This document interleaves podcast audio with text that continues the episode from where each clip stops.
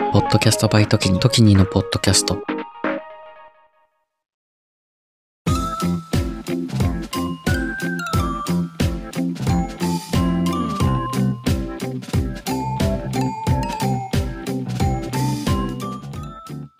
こんばんは。ちょっと社会派な深夜系ポッドキャスト、エモーショナルのロジック、パーソナリティの時にです。今回はリクエスト会ということで、ジェンダーについてなんですけど、いやね、こんな大きなテーマを扱ったことがないというか、若干避けてた部分もあるんですけど、せっかくリクエストをいただいたので、これを機にと言いますか、満を持して、ね、お話しさせていただきたいと思います。と、その前に、リクエストいただいた方の紹介していいよということだったので、お名前出させていただくんですけど、トートさんっていう方で、ツイッターでね、リクエストをくださいました。トートさんも、えー、ポッドキャストの方やられていてですね、ポッドキャストの方も紹介させていただきますと、えー自身の不登校であった経験から勉強のし直しを決意。義務教育が過ぎ去った後の大人になってからの学び直しの仕方や自身の考え方、趣味、かっこサブカル系などについてまったりとゆるく配信しています。時間がありましたらお聞きくださると幸いです。ということで、彼女の、えー、と、チャンネルはヒマラヤっていうね、えっ、と、ポッドキャストの音声コンテンツの配信プラットフォーム、アプリ、ヒマラヤで検索したら出てくると思うんですけど、ちらで聞けるので、ぜひ。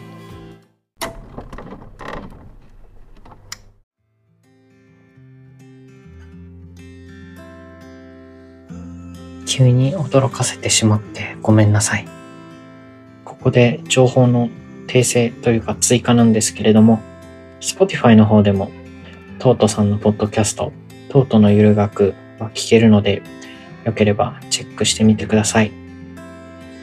それでは、エモーショナルのロジック、続きをどうぞ。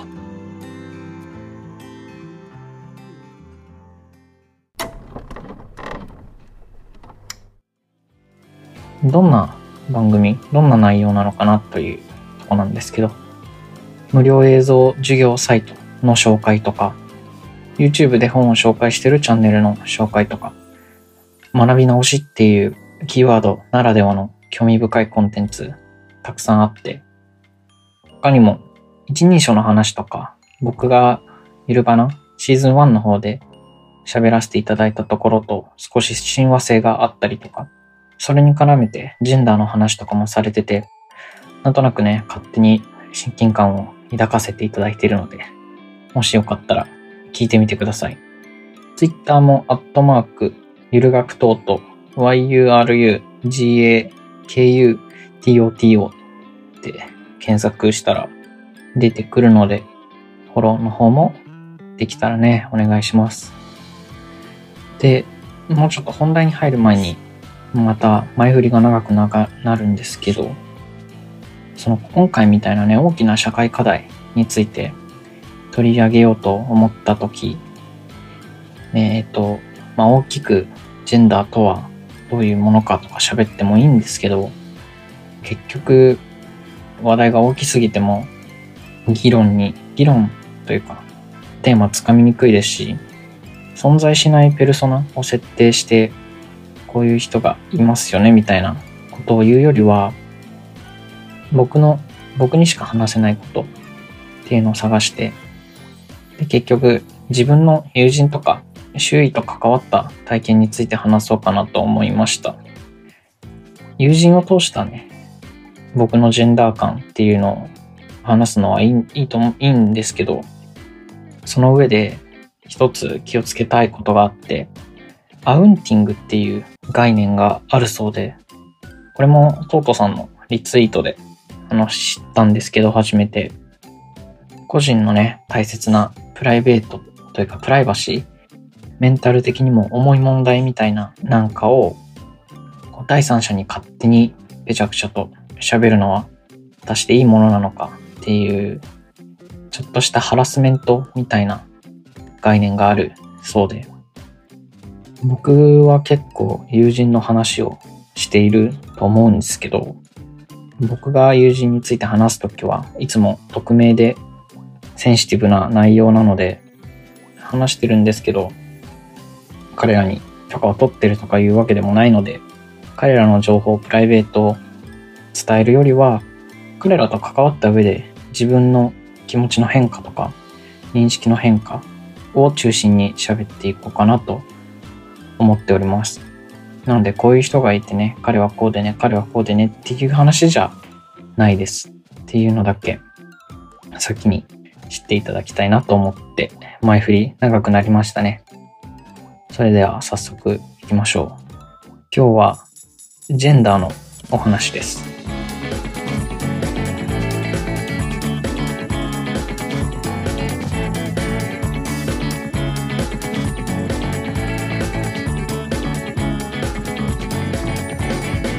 モーショナルのロジック、エモーショナルのロジ、エモーショナルのロジック、エモさとロジカル、半分ずつのラジオ。エモーショナルのロジック。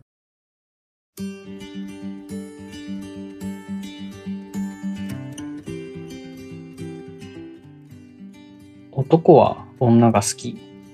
女は男が好きという僕にとってのかつての当たり前だったものが変化したのは大きくちゃんと変わったのはね、大学に入ってからでした。それまではそれこそすごく偏見的な人間でして、あんまりそういうね、ことに理解がなかったし、僕にとっての当たり前のジェンダー感っていうのを、に当てはまらない人っていうのが自分のコミュニティの中に存在してなかったんですね。まあ、今考えたら打ち明けてる人がいなかったっていうだけなのかもしれないんですけど。なので大きな声でゲイはやばいとか、ホモかよお前とか、そういうの友人たちで言い合って、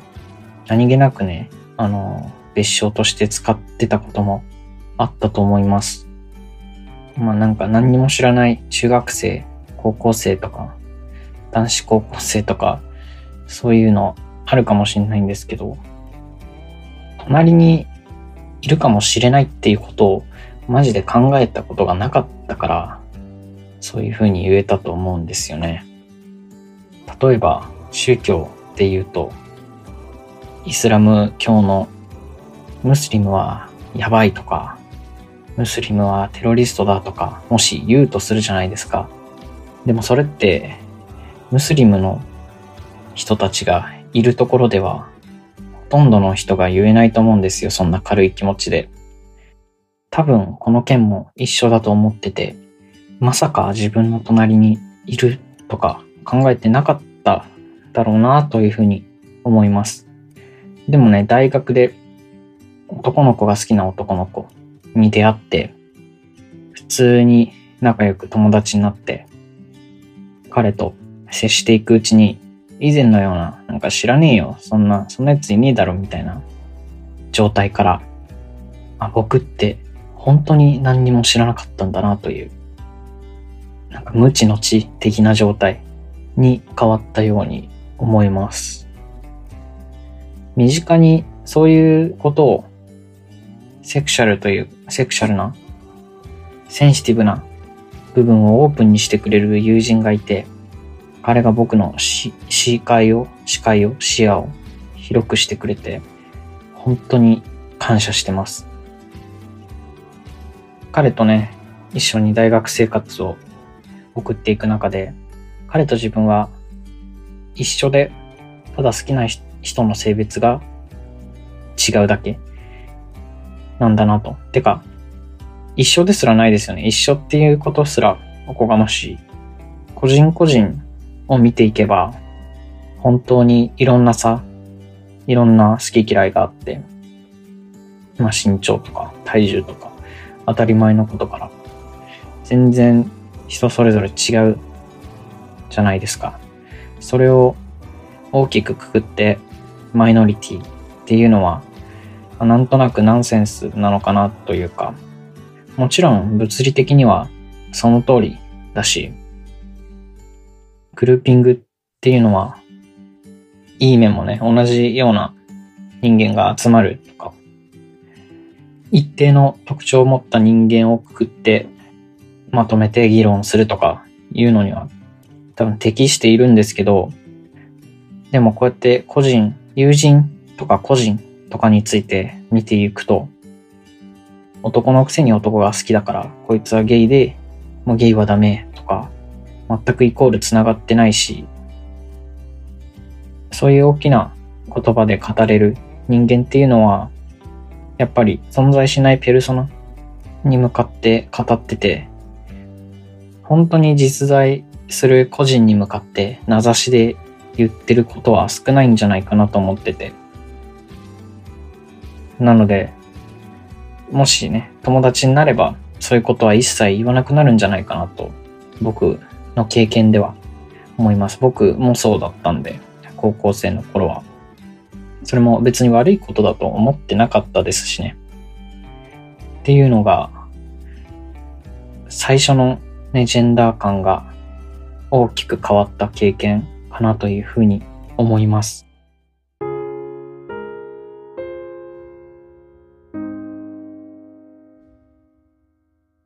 女子校出身の友人ともまたジェンダーについて、ジェンダーというかね、趣味思考についてちょっと話し合ったことがあるんですけど、彼女は男の子とも女の子とも付き合いたいし、それぞれいいところがあるって言ってて、その子がそういうタイプで特別に特殊であるって決めつけちゃったらそれまでだし、彼女はレズビアンであるとか、バイセクシャルであるとか、そういうふうに言ってしまったらそれまでで、彼女はバイだから僕とは関係ないとかいう壁が生まれるかもしれないんですけど、僕はね、ずっと共学通ってたし、自分と本当に違うと思うんですよ。環境が。女子校っていうのは。女子校の人たちがみんなそういう風に考えてるっていうグルーピングをしたいわけじゃないんですけど、こういうのは小さな異文化交流なのかなと思ってて、自分と違う環境で育ってきた人たちの意見を聞くと、いかに自分が当たり前だと思っていたことが限定的なものなのかっていうのがわかると思います。彼女も特殊だけど、彼女にとっては僕も特殊。それか、まあ、どっちも普通でどっちも普通だなというふうに思います。これってすごく個人主義的だと思うんですけど、僕はそれでいいと思うので、結構個人主義者なのかもしれないですね。でも、あえてグルーピングの話をするなら、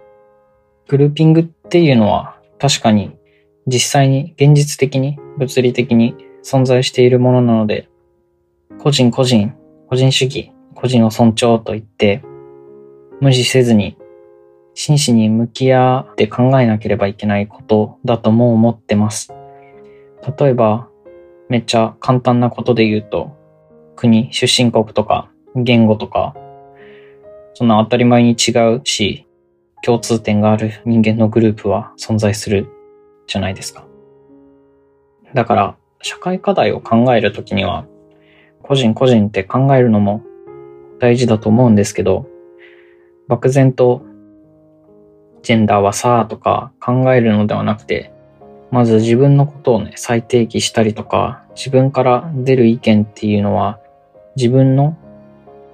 立場から出ているのか、それともさらなる客観視の中から生まれているのかって考えられたらいいなというふうに思ってるし、気をつけてます。みんなやってることだとは思うし、今更当たり前に何偉そうに喋ってるんだよって思われるかもしれないんですけど、僕も大事にしてます、そういうこと。もちろん、どっちの意見も大事ですよね。どっちのタイプの意見も。自分から出る意見、自分の立場から出る意見か、もう一つ、さらなる客観視の中から生まれる意見なのか。例を挙げるとするなら、例えば、あえて難しい例だと、ベーシックインカムについてとか、普通にコンスタントにお金もらえるなら嬉しいですっていうのは私自身の意見だなというふうに思いますし、でも社会の課題とか構造について話すときって意外とベーシックインカムを採用すると社会にどのような変容が起きるか、それは今の経済をどのように豊かにしてどのようにダメージを与えるかみたいな圧倒的客観的な神のような視点、そういう切り口から話すことも多い気がして、結局どっちの意見が大事なんだみたいな。どっちも大事だけど、今自分がどっちの立場で意見しているのかっていうのは理解していきたいと思います。グルーピングの話をもうちょっと続けるんですけど、てかグルーピングっていう言葉合ってるんですかね？存在するのかな？ unidentify とか、そういう、そういう感じかな？みんななんて言ってるんだろう？まあ、僕は自分がどういうグループに所属してるのかなとか、社会的にはね、社会的にどういうグループかっていうのは、意外とあんま考えたことがなかったんだなというふうに思わされた経験が最近ありまして、この前、チューズライフプロジェクトの絶望しないための公開会議っていうのを YouTube ライブで見てたんですよ。彼らのことを紹介すると、えー、自由で公正な社会のために公共メディアを、公共メディアを目指すとあるんですけど、あんま詳しくないし、僕は中の人じゃないので、詳しく説明するのはやめておきましょう。しかし、彼らが社会課題についてとか最近のモヤモヤについて活動する上でのモヤモヤとかについて YouTube で話し合っていて中には有名な方で言うと僕の好きなアジアンカンフージェネレーションっていうバンドのギターボーカルをやられてる後藤正文さんとかあとは本当に同い年の活動的なちょっと目覚めてる方々がお話しし合ってて、すごい素敵な場なんですけど、そこで彼らのジレンマみたいなのを話してたんですよね。こう社会活動をすると、ああ、意識高い系ね、みたいな風によく思われるって、そういう風に思われていて、違うんだよっていう思いもあれば、中には喋ってる中で、まあ確かにこういう活動は私たちブルジョアリベラルみたいな人たちが大半を占めてて、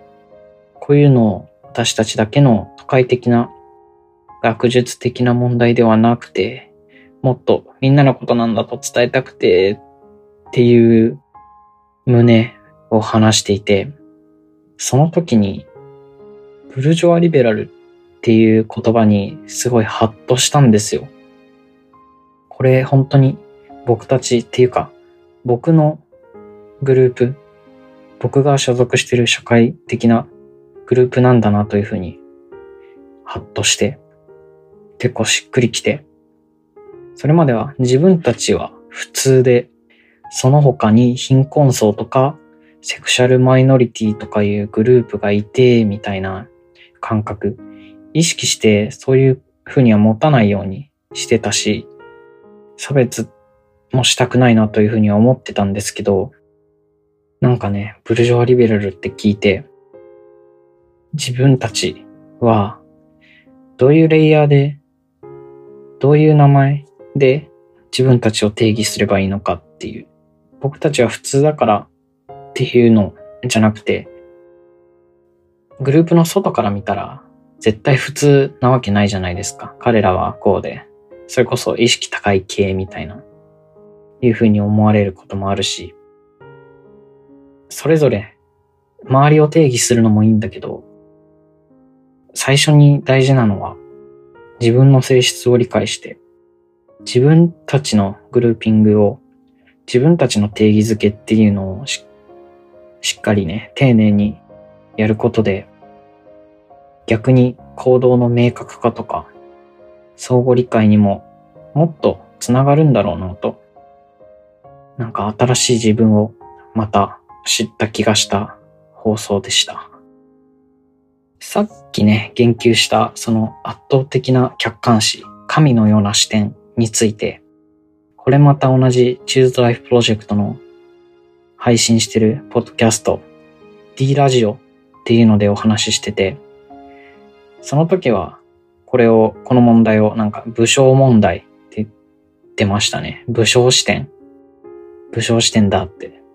なんで武将なのかなとは思いましたけど、まあ、同じようなことで、もしよかったら聞いてみてください。僕は、そのアジカンの後藤さんのラジオが好きで、いろいろ探してて、回ってたんですけど、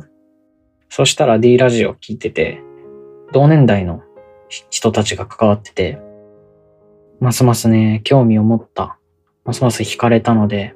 ぜひ聞いてみてください。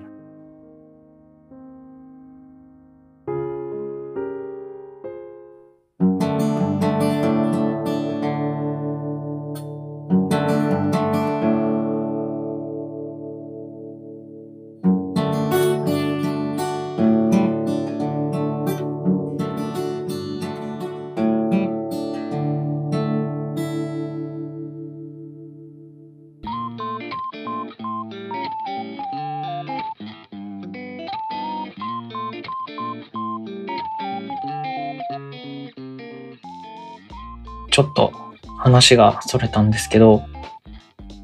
まあ、大学で男の子のことが好きな男の子に出会ったのが僕の最初の変化ということで。で、それが第一ステップだとすると、僕にとっての第二ステップっていうのは、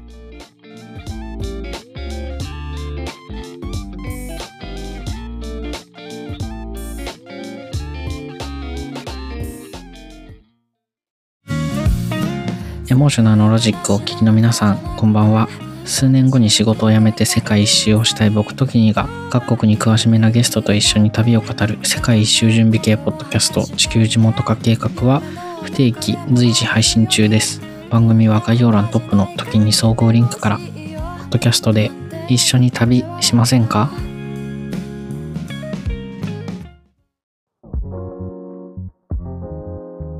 時にです。今を精一杯生きる同世代ゲストたちとのフリートークの中からみんなの将来への種を見出していく未熟な僕たちの未来へのアーカイブ Z 世代のスポットライトは不定期随時配信中。番組は概要欄トップの時に総合リンクからみんなに聞いてもらいたいお話たくさんあります。